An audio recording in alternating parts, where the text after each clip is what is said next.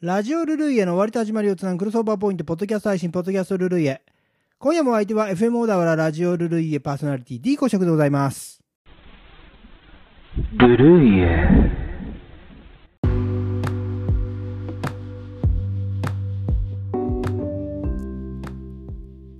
先日7月16日放送のラジオルルイエ、えーお聞きいただきました皆様お聞きいただきましてありがとうございました。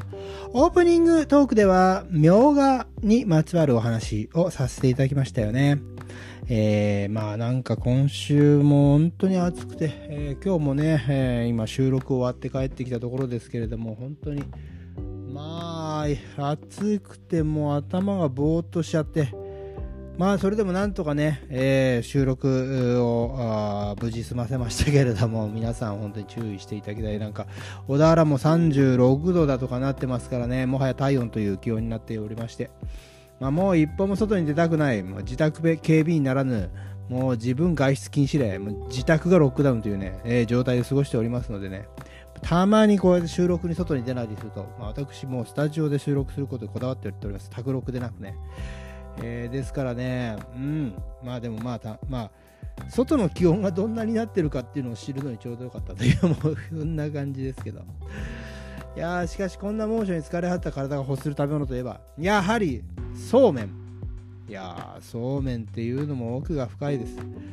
手延べそうめん注文は、あのーこの近いうちになくなってしまう可能性があるんだそうですね。えええー絶滅の危機に瀕してる。あの手延べをやる職人が継承者が、まあ、いないという、えー現実に突き立たされておりましてですね。もう10年しないうちになくなっちゃうんじゃないかなんて言われてるんですよ。だからまあ本当にこのそうめんっていうのはうん、なんとか保護していきたいと思いますけどね。などうしたらいいんでしょうね。そういうのって。ええ。真鶴にねあのそうめんが大好きな方がそうめんとワインの店っていうのをやってて、えその方がね、えやっぱりそういうそうめんをなんとかこう、うん、保護していきたいという思いでお店やってるそうですけどね。一回食べに行きたいですね。うん。またそうめんとワインっていうのが面白い。そうめんを食べるとお酒に酔いにくくなるなんていう人いますよね。あれ本当だかな嘘だか。ああ、なるほど。なんだかそういうことを言う人のあ言い分というのは、そうめんがお酒を吸うので、えー酔っ払いにくくなるんだなんて言ってね、えー言うんですけれどもね、まあ全く、まあこんなのは信憑性がどこまであるのか分かりません。えー誰か知ってる方いましたらですね、ぜひ教えていただきたいでありますけれども。まあしかしまあ、うん。とにかくそうめん、夏の食べ物、ね、夏バテで食欲がなくなっておっても食べられるもんですからね、つるつると、こう、した食感っていうのは。しかし、まあ、そうめんといえば、つゆがなければ食べられません。ねそう、ああいうそうめんなんていうもんはね、つゆの情けで食べられる。そのつゆも、薬味あってこそ、つゆと薬味とそうめんと、この3つの要素がそ整ってね、やっとそうめんでございますから。まあやっぱり薬味といえば刻んだね、細かく刻んだ青ネギとか。で、水にさらしたさらしネギっていうのはですね、もうこれ白ネギをね、水にさらしてですね、えー、それからすりおろした生姜、細く切った大葉、ね、そしてみょうがにそれにすり鉢でこうすったすりごまの香りでもって、えー、こういったまあ薬味をたっぷりつゆに入れていただくのがやっぱり薬味なんてまあたっぷり入れてね、うん、いただくのはやっぱ嬉しいんじゃないですか。中でもみょうがっていうのは、うん、刻んで味噌汁の浮き身にしてもいいし、特に私はね、ぬか漬けにして食べてます。漬物。これがね、みょうがを入れるとなんとなくぬかの調子もいいみたいなんだよね。やっぱ薬味ってことなんでしょうか。ええ非常によろしいですよ。試してみてください。まあとにかく夏の食欲を引き立ててくれる薬味の代表っていうのがやっぱりみょうがなんじゃないかな。食べると物忘れがひどくなるなんていうね迷信がありますけどもこれもちろん学術的な根拠はありません。栄養学的にもそのような成分は含まれてない。むしろみょうがの香味ね香りはね集中力が増す働きがあるそうです。食べると物忘れがひどくなるって誰が言い出したな 本当にもう。まあこれはねええあの逸話ですね。お釈迦様のお弟子さんであった十六羅漢の一人。スリハンドクチューラパンダか。ね。これが自分の名前を忘れてしまうほどのね、えー、物忘れ。それがために自分の名前を聞かれてもね、首にかけた名札を見せて答えてたそうなんですよ。ねこの人はね、偉い人でね、まあ、とにかく難しい説法、えー、お経、そんなものは覚えられない。どうしたらいいんですか、お釈迦さんと。ねそれではね、あなた、塵を吐く、赤を除くと言いながら、毎日、ね、お掃除しなさいって言われて、これでね、この塵を除く、赤を除くと言ってね、えー、毎日備えて掃除をしていた。そしてその果てにとうとう心の頓、心、地という3つの心の汚れ、煩悩、これを滅するに至って、修行者の最高位、アラカンガに達する。そして神通力を得たという。ねえ、偉い人なんですよ。で、彼の死後、お墓に見慣れぬ花が咲いてる。そこでこの腹に、このスリハンドクの特徴であった、この首にかけた名札、名を担うと書いて、これをね、この花を明画と名付けたっていうわけです。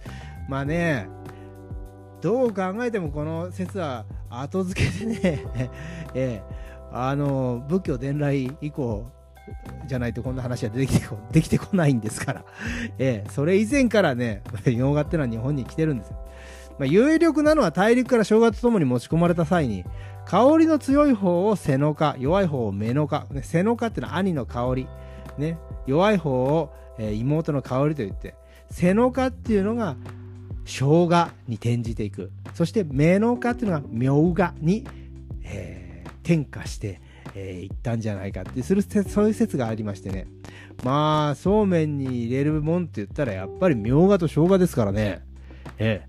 この薬味の代表、みょうがと生姜がね、兄弟として一緒に大陸から渡ってきたっていうのも、また縁を感じるんじゃないですか？うん。まあそんなわけでね、えー、今週も皆さんのメッセージ読んでいきたいと思います。さあ、まず最初は、シュウさん、お疲れ様でございました。チャオそして引き続き元ラジ待機ということでね、えー、小田原日夜隊という活動をね、えー、いつもしていただいております。皆さん、ありがとうございます。小田原の日曜日の夜のラジオ対応ですね、およそ5時間マラソンで聞いてくれてる方々 方々がおります。ありがたいですね。そのうちにちゃんとこのラジオルルイへ我々の番組が入ってること、えー、誇りに思ってます。それから、それでも私はわさびというのは D2 ベンベン。本メイリンさん。わさびですか？わさびをね、そうめんで。そばにわさびってのは聞きますけどね。へえ、今度やってみましょう。まあそうですよね。うん。えー、今日もありがとう。夏、それもリゾートな感じのナンバーだったね。熱中症気をつけよう。マジで気をつけよう。水に浸かれば大丈夫って一番肝心な頭は使ってないから。来世もよろしく。チャオチャオというメッセージいただきました。本当ですよね。まあ熱中症気をつけましょう。うん、まあおっしゃる通りね、頭はね、水に浸かって、息が続かない続きませんから。とにかく脳にダメージがあることはね、本当に気をつけたいですよ。我々もね、本当にまあ、いくらね、年を取ったって言ったって、やっぱり脳みそあっての人間ですからね。命あってのじゃないのか。いやいや、脳みそあってるんだっていうこともあるでしょう。ね頭大事にしたいよ。ね熱中症怖い。本当に。うん。老いも若きも熱中症は気をつけてください。本当に。それから続いては、ピロハル A さん、スパイダースサマーガール、スパイダース王者の貫禄だなチャオーということで、えー、いただきました。今週のね、ラスト、えー、スパイダースのサマーガールをかけてね、お別れしましたしましたけどね。いや名曲。本当に夏にね、この楽曲聴くと本当になんだろう。心が、なんかこう、夏のリゾート。あのー、こう言っちゃなんですけどね沖縄とか行きますとね都会より涼しいんですわ。本当に。だからねすごい涼しい風が吹いてくる涼やかなねあの気持ちよさビーチで。そういう気持ちにね心を飛ばしてくれるスパイダースのサマーガール。いやーラストに持ってきたの本当大正解でしたね。それから夏って曲だというのはコムアと静香市民さん。締めも良かった。お疲れ様でした。今宵も良き時間でございましたということでね。えこちらもスパイダースのサマーガール、えー、褒めていただいております。あー本当にね名曲ですよね。名曲ってありますよね。それからゆうもふもこさんは、えー顔文字でのしと書いて茶ね、えー、茶おの茶ですかね。いつもなんかこの顔文字が可愛いんですよね。なんかいいとしてて。ありがとうございます。来週もぜひゆうさん聞いてくださいね。そしてガリツーさん。クレイジーミッドナイト。かっこ発狂の熱帯夜。ということで、えー書いてございます。ザ・猛暑の。猛暑の。ザ・猛暑猛暑じゃなくて。ねこのねザ・猛暑というのはねあの頭脳警察のパンタさんが、えー短い間在籍しておりましてこのクレイジーミッドナイトの、えー収録レコーディングの時はおそらくパンタさんいたと思いますけれどもね。うん。あ本当にもうあの日本のロックというか音楽シーンを支えた方たちが少しずつ寂しくなりますけども。まあいつも言ってます。ルルイエでは追悼特特番というのはやりません。人のというのはね死ぬっていうのは運命みたいなもん。だけど音楽とか作品っていうのかな。これは永遠です。だからルルイエ我々の番組では永遠の方永遠の命を持ったアーティストたちの音楽を追求していきたい。そういう思いで。追悼ってのはやりません。これからもどんどん掘り下げていきたい。そういう気持ちでやっております。よろしくお願いします。さあ続いてはうーんとえーおそうめんの薬味の説明も食欲をそそる完璧なご表現でしたというのは純才さんありがとうございます。えー、D 公爵様こんばんは、えーただいま再放送中です。ということで、えーありがとうございます。再放送を聞いていただいて。嬉しいです、えー再放送は夜深い時間ですからね、えー1時ですかね、えー本当に聞くの大変と思いますけどね。ありがたいですね。聞いてくれて。ありがとうございます。みょうがの説明が完璧すぎて、そのまま暗記したいです。マジですか？本当はですね、今この、うーん、ポッドキャストで、えー説明したのが完全版です。原稿。完全版の原稿です。これをなんかもうとにかくね、オープニングトークになんとか収めないとってだいぶかいつまんでるんで、できればポッドキャスト版の方をお願いします。ええ、暗記していただいて ありがとうございます。嬉しいな。みょうがの説明が難しくて、そうですかね。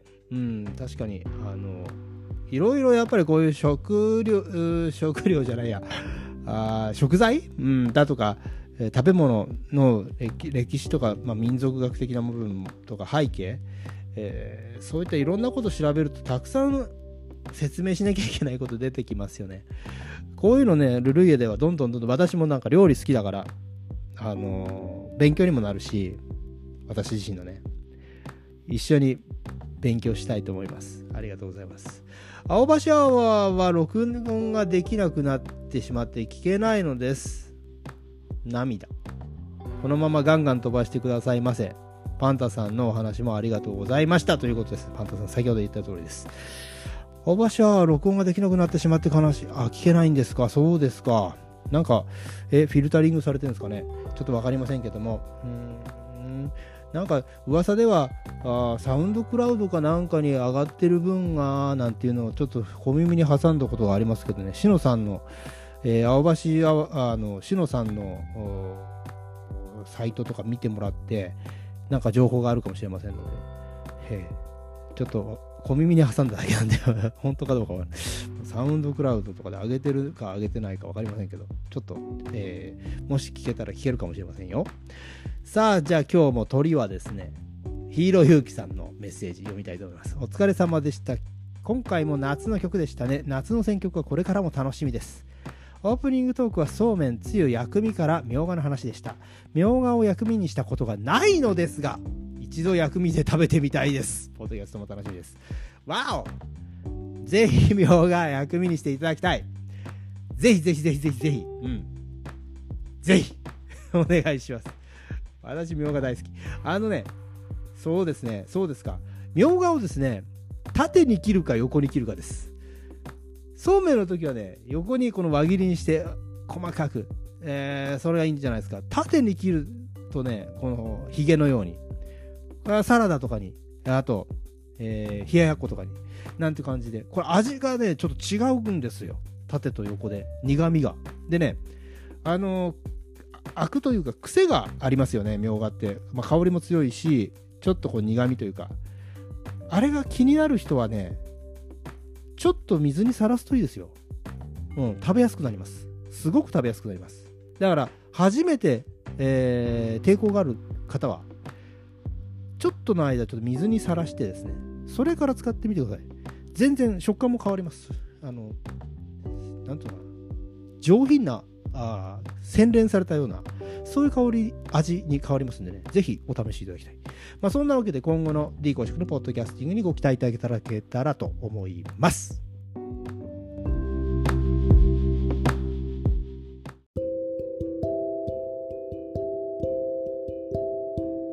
さて、次回放送のラジオルルイエ使用楽曲についてお知らせします。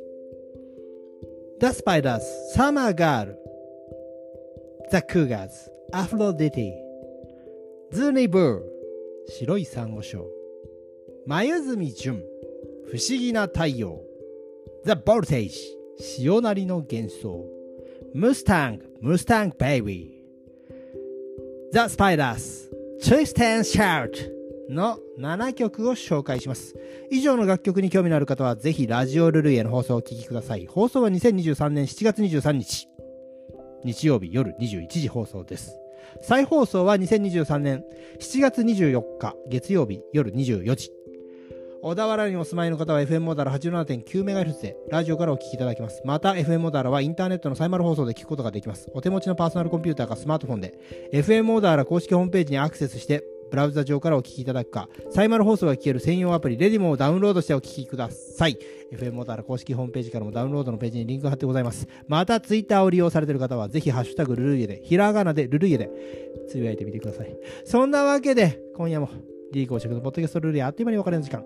皆さん、週末の夜は FM モダラでお会いしましょうね。僕の人生が続いている限り、配信つけたいと思います。それではまた会いましょう。来世でもよろしく。チャオ